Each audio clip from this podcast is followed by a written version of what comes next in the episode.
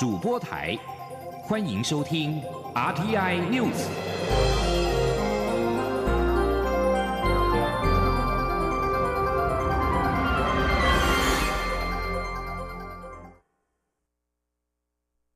听众朋友您好，欢迎收听这节央广主播台提供给您的 RTI News，我是张顺祥。首先把新闻焦点关注到亚太经济合作会议年会，十一月将在智利举行。外交部表示，将安排领袖代表张忠谋在会议期间与其他经济体的代表自然的互动，包含了双边跟多边的场合。今年的亚太经合会经济领袖会议将在十一月十六号到十七号在智利的圣地牙哥举行。蔡英文总统十月十四号宣布，今年再度由张忠谋担任领袖代表。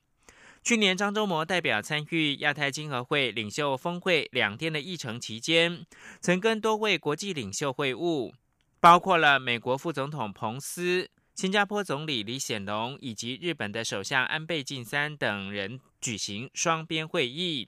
外交部发言人欧江安在二十七号表示，目前代表团与会的安排包含了十一月十一号到十二号的总结资深官员会议，十一月十三号到十四号的部长级年会，以及十一月十六到十七号的经济领袖会议。相关的行政跟会务都会依照进度准备当中。至于今年是否安排张忠谋与各国代表进行对谈，欧江安表示，到目前为止仍有许多经济体尚未确认其出席的部长级或领袖，将积极在会议期间与其他经济体与会代表自然互动，这也包括了在双边以及多边的场合。欧江安也表示，外交部及驻智利代表处也循例严拟安排领袖代表夫人张淑芬在当地参加慈善跟软性的译文活动的可能性，相关细节在确认之后会适时的对外说明。继续关注的是现代人类探索地球跟外太空的脚步，数百年来未曾停歇。陆地资源在人类无止境的开发之下，已经逐渐的匮乏。如今，全球将目光投射到海底的矿藏。根据联合国的机构，到了二零二六年，中国将成为全球第一个开采海底矿藏的国家。而在各国未来可能会争相投入掠夺深海资源的情况之下，海底恐怕会成为全球未来的新战场。请听张子清的专题报道。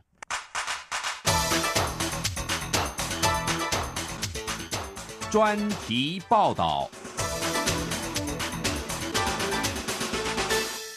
联合国机构国际海底管理局秘书长洛奇。二十三号指出，等到明年通过开采海底矿藏的相关国际法规后，中国渴望于二零二六年成为开采海底资源的先驱国。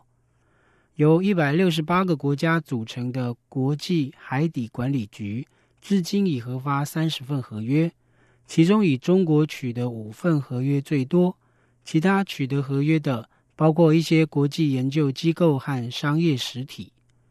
美国、日本、俄罗斯、比利时、法国和英国也对开发海底矿藏表达高度兴趣。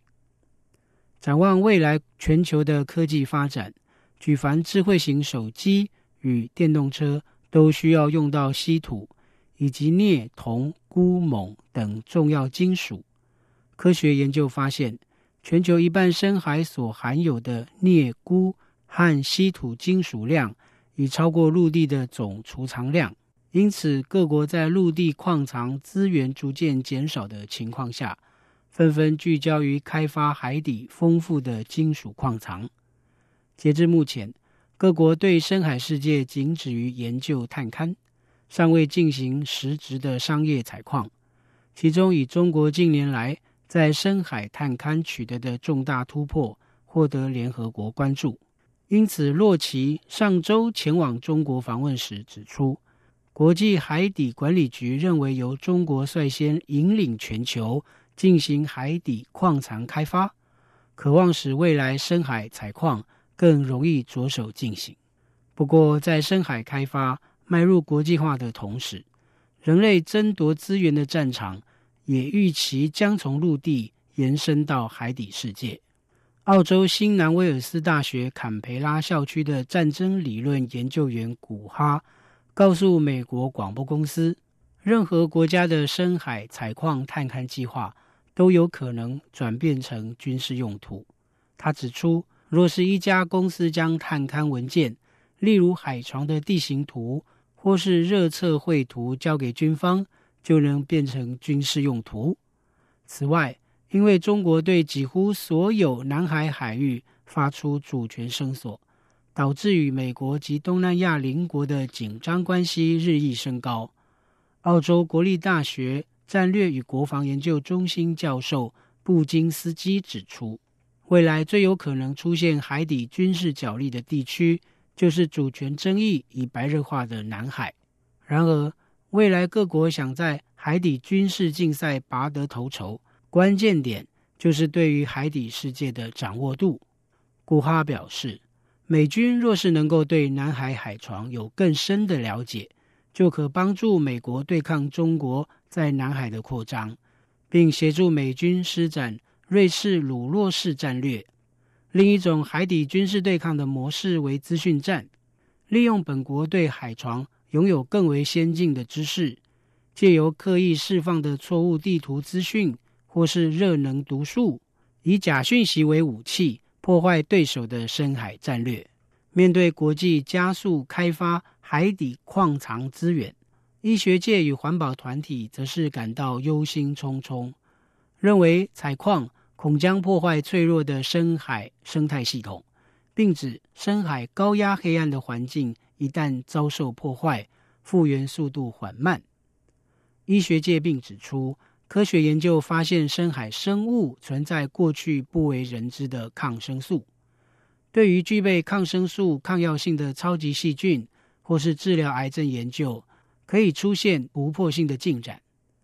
今年七月，绿色和平组织已呼吁立即暂停深海采矿计划，并应先进一步了解海底采矿可能对深海生态带来的潜在影响。不过，国际海底管理局拒绝这些阻碍深海采矿的声音，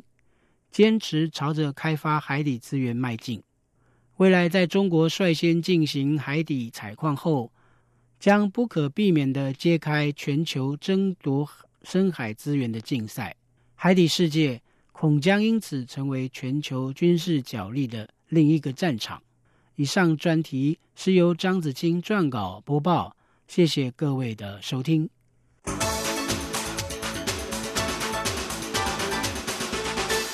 继续关注的是国际新闻。英国的冷冻货柜三十九师命案，有越南籍人士是受害者。截至二十七号下午，一共有二十四个家庭向越南政府通报亲人在英国失联。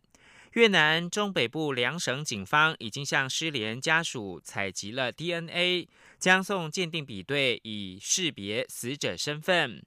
英国的艾塞克斯郡二十三号发生冷冻货柜车命案，英国警方在货柜内发现了三十九具的尸体，死者是三十八名成人跟一名的青少年。原本据报三十九名死者全数都是中国籍，但后来传出三十九人当中有越南籍人士，可能有多达二十人是持伪造的中国护照。越南《明治报》网站报道。截至二十七号下午为止，已经有十四个来自义安省家庭以及十个来自河静省的家庭向当地政府通报，亲人近日在英国失联，并且请求协寻。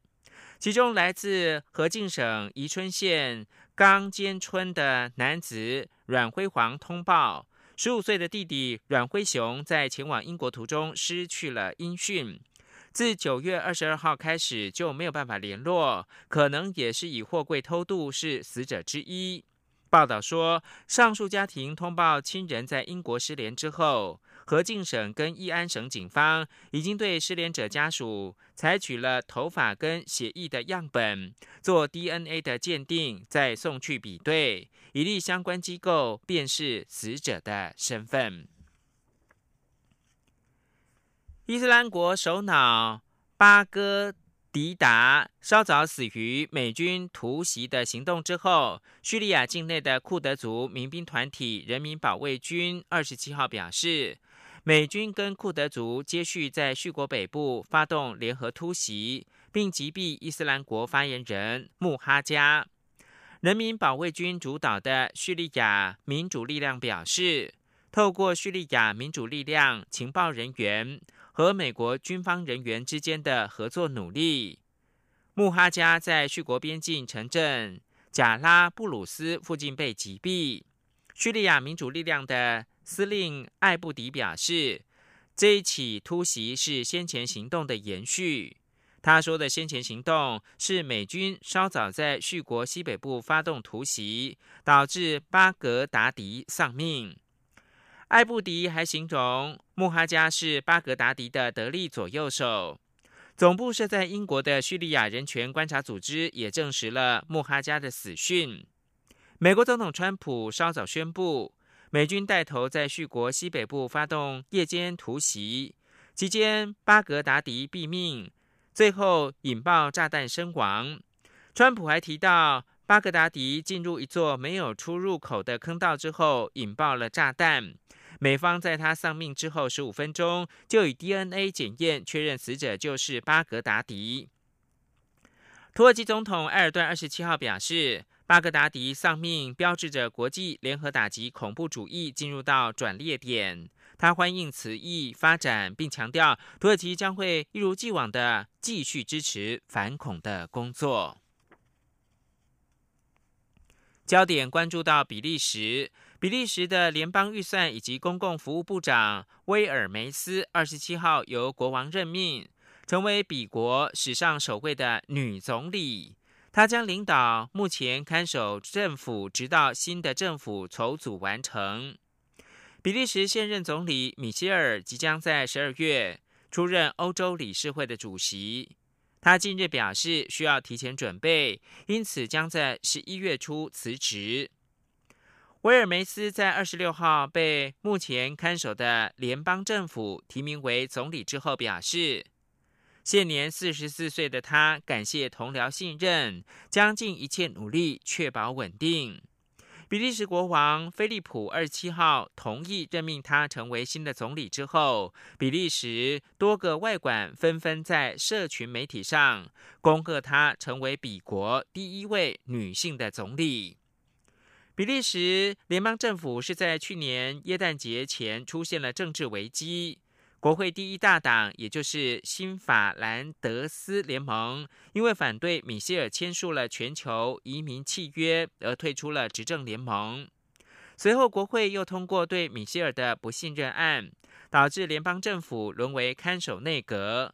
即使今年五月举行了大选，但迄今各党仍在协商，等待新的联邦政府筹组完成。这里是中央广播电台。是阳光，翅膀打开了世界之窗；是阳光，翅膀环绕着地球飞翔。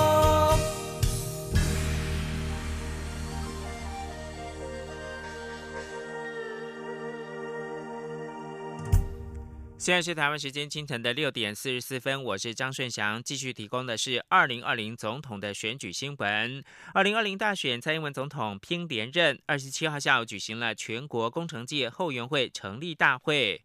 包括了电信工程、建筑师、土木技师等大概三千位的工程界人士到场力挺，高喊“蔡英文当选，工程界挺小英”等口号。蔡总统致辞的时候表示。他执政这三年多来，应该是让工程界最忙的政府。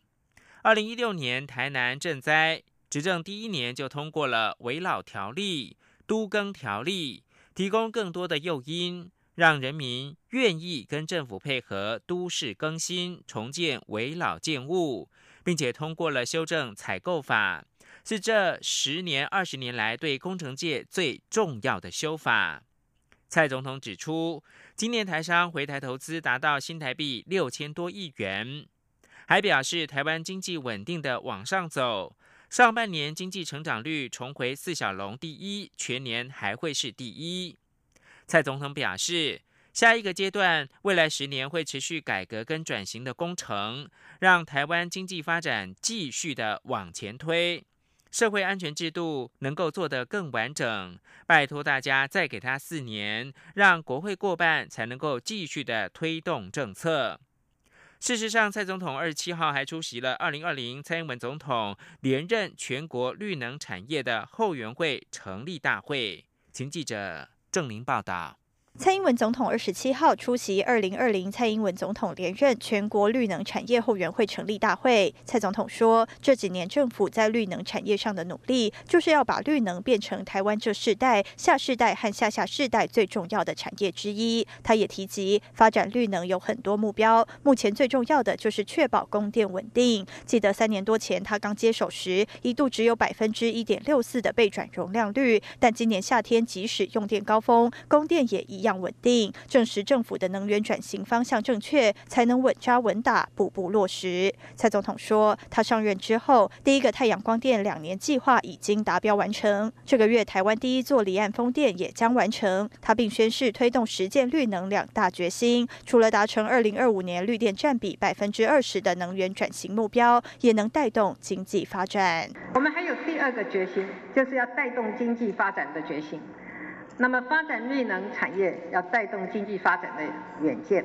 那么是因为有了绿能的产业哦，台湾整个制造的供应链都可以受惠哦，厂商有订单，产业会升级，就会带动更多的工作机会。蔡总统也提到，绿能发展过程中固然困难重重，但真正的开端是在二零一六年，他执政不久后就通过电业法修正案，提供绿能发展空间。而当时若不是民进党掌握立法院多数席次，没办法展开台湾能源转型最重要的一步。因此，想让台湾能源转型、经济转型各方面都升级的政府，一定要国会过半才做得到。所以，除了拜托大家总统支持他，二零二零也要支持民进党国会过半。蔡总统随后出席全国同济之友后援会成立大会时，则说：“选举剩下最后七十几天是最重要的阶段，各种假消息和谣言都会倾巢而出，因此希望大家一起压制、消灭假消息，不仅是为了选举，更是为了保护台湾的民主自由。”蔡总统说：“他执政三年多来，经济成长、税收增加，也持续加码照顾老人与小孩，未来会在这基础上让经济更成长、社福更完整。”国国防更强大。他也说，国际社会有许多人要跟台湾做朋友。这次选举，国际等着看台湾人会做什么选择。因此，台湾人要坚定意志，守护国家主权，展现保卫民主自由的决心。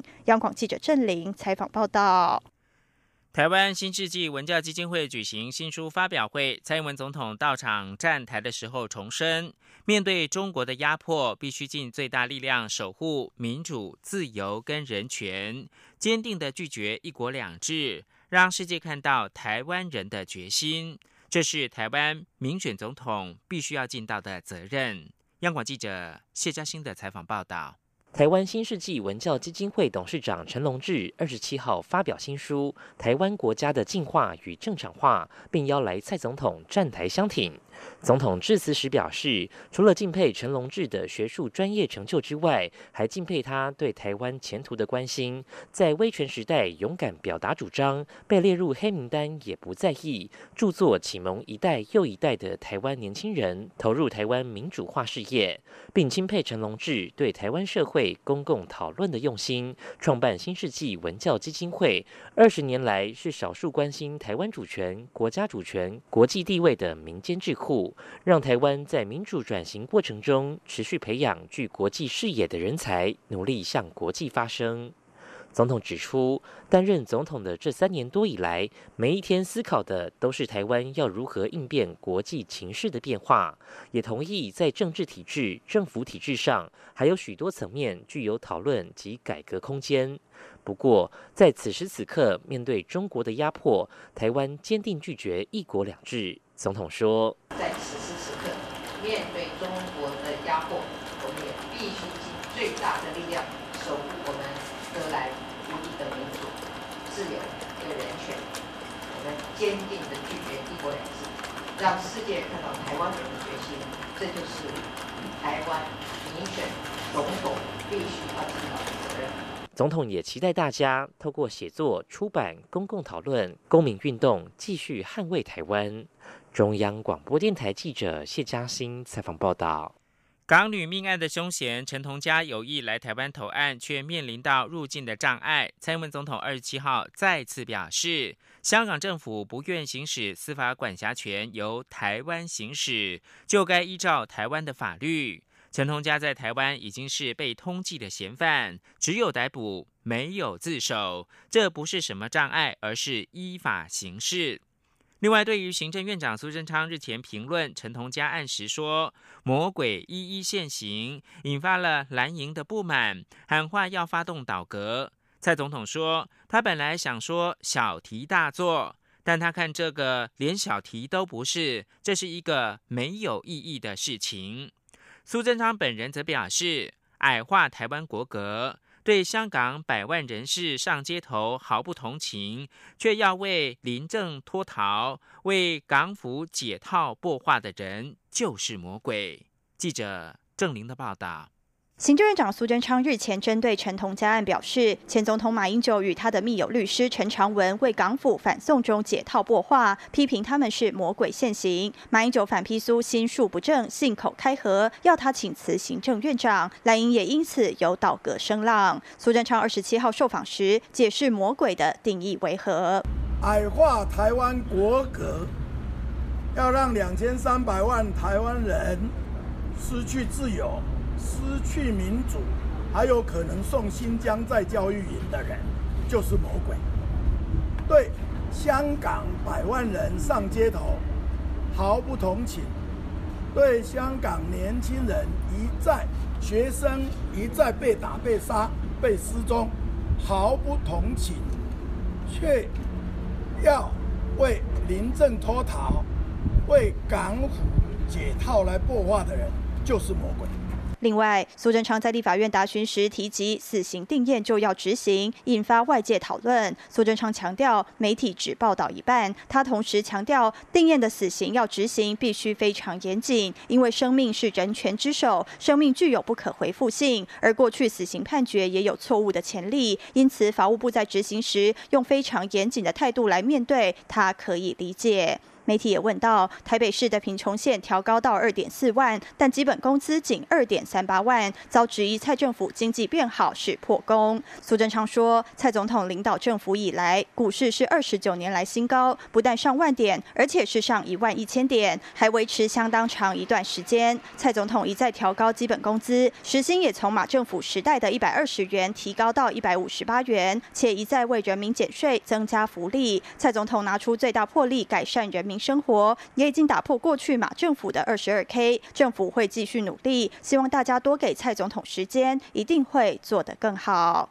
央广记者郑玲采访报道。而在国民党方面，总统参选人韩国瑜二十七号是参加北部的首场青年政策的论坛，在提鼓励大学生、研究生出国交换。韩国瑜表示，未来台湾的青年一定要跟国际来接轨。韩国瑜出席北部首场的“走出同温层”青年政策论坛，与一百位四十岁以下的青年对谈。韩国瑜也在现场重提中英双语教育以及鼓励大学生、研究生出国交换的青年政策。韩国瑜日前表示，假如当选总统，一定会大力推动中英的双语教育。韩国瑜表示，他跟国政顾问谈，已经看到台湾青年未来的挑战非常的巨大，而且时间并没有站在台湾的年轻人这边。对于代职参选总统引发争议，韩国瑜表示完全依照规定，没有违法。韩国瑜表示，目前为止大概有三十位议员也是代职参选立法委员，另外包括了行政院长苏贞昌。立法院长苏家全也都曾经代职参选，前美国总统奥巴马也做不到两年参议员就代职参选总统。此外，韩国瑜提到游学政见引发了议论，国政顾问团的总召张善政表示，韩只是没有把时间好好的阐述政策的内容，并希望大家不要追究名词。若因为讲的不够精准就黑他，无形中就黑到所有年轻人的未来。央广记者谢嘉欣报道。国民党总统候选人韩国瑜的国政顾问团二十七号发表新移民政策，提出在行政院层级成立新移民委员会，陆配取得身份证年限比照外配，由六年降为四年，为纳保的怀孕新移民妇女纳入全民健保等九大方向。由于韩国瑜先前抛出政见，鼓励大学生、研究生出国交换一年，费用他会想办法，并表示可挪用前瞻预算五百亿经费之应，遭到外界热议。国政顾问团事后也详细说明政见内容，外界点名顾问团总召张善政是张善后。对此，张善政在发表会受访时强调，这项政见，国政顾问团也有类似想法，只是韩先提出来了。而韩国瑜每次抛政见的场合，时间只有短短一到两分钟，根本没有时间好好讲，也很难怪韩讲不清楚。如果给他五分钟、十分钟，可能就不是这样子。幕僚只是帮他补强。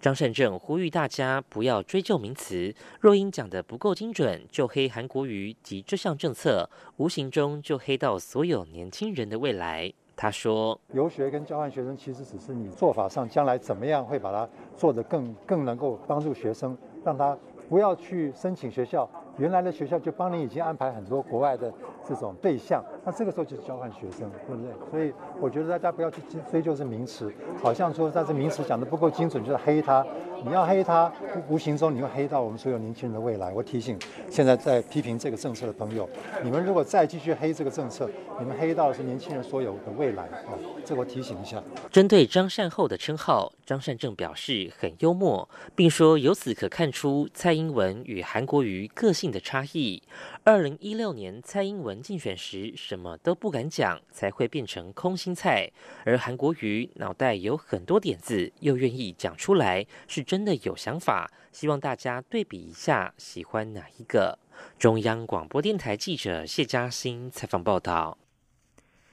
看到的是。影艺的新闻：马来西亚电影人在本届金马奖大放异彩，一共有十一人入围十三个奖项，其中以台湾大马合资的影片《乐园》入围最佳新人奖的袁腾夺奖呼声最高。他希望能够得奖，为大马电影业注入到新的动力。《乐园》是台湾导演廖世涵继《纵邪》的第二部电影。除了台湾演员的，像是王世贤，还有台北电影奖最佳新演员许安植、金钟迷你剧影帝蓝伟华之外，也找来马来西亚的演员袁腾，以及金马创投百万首奖得主《分贝人生》的男主角陈泽耀来合演。故事改编自《成为》。黑道大哥后来努力戒掉毒瘾的徐有胜的故事，描述沉迷毒海三十年的华哥是王世贤饰演的，戒毒之后决定到山上成立农场，希望能够帮助误入歧途青少年回归到正轨。出道一年半的袁腾接受中央社专访时表示，这部片子是他第一部电影，之后在马来西亚拍过两部电视剧，后来被公司派到台湾来拍此片。他不会演，压力很大，尤其面对许多经验丰富的前辈，加上担纲重要的第二男主角，因此拍戏的时候难免有些紧张。这提供给您的是台湾的网球一姐谢淑薇跟杰克搭档史翠可娃，二十七号在 WTA 的年终总决赛女双的小组赛首役，以六比四、四比六、十比五扳倒了澳洲的史托苏尔跟中国的张帅，顺利的开出红盘。今年 WTA 年终赛有两组台湾的选手取得的参赛门票，除谢淑薇跟史翠可娃之外，还有双打的姐妹花，就是詹永然跟詹浩晴也获得了参赛门票。不过两组人马预赛分在不同组，若双双的顺利闯关的话，最快四强才会碰头。以上新闻由张顺祥编辑播报。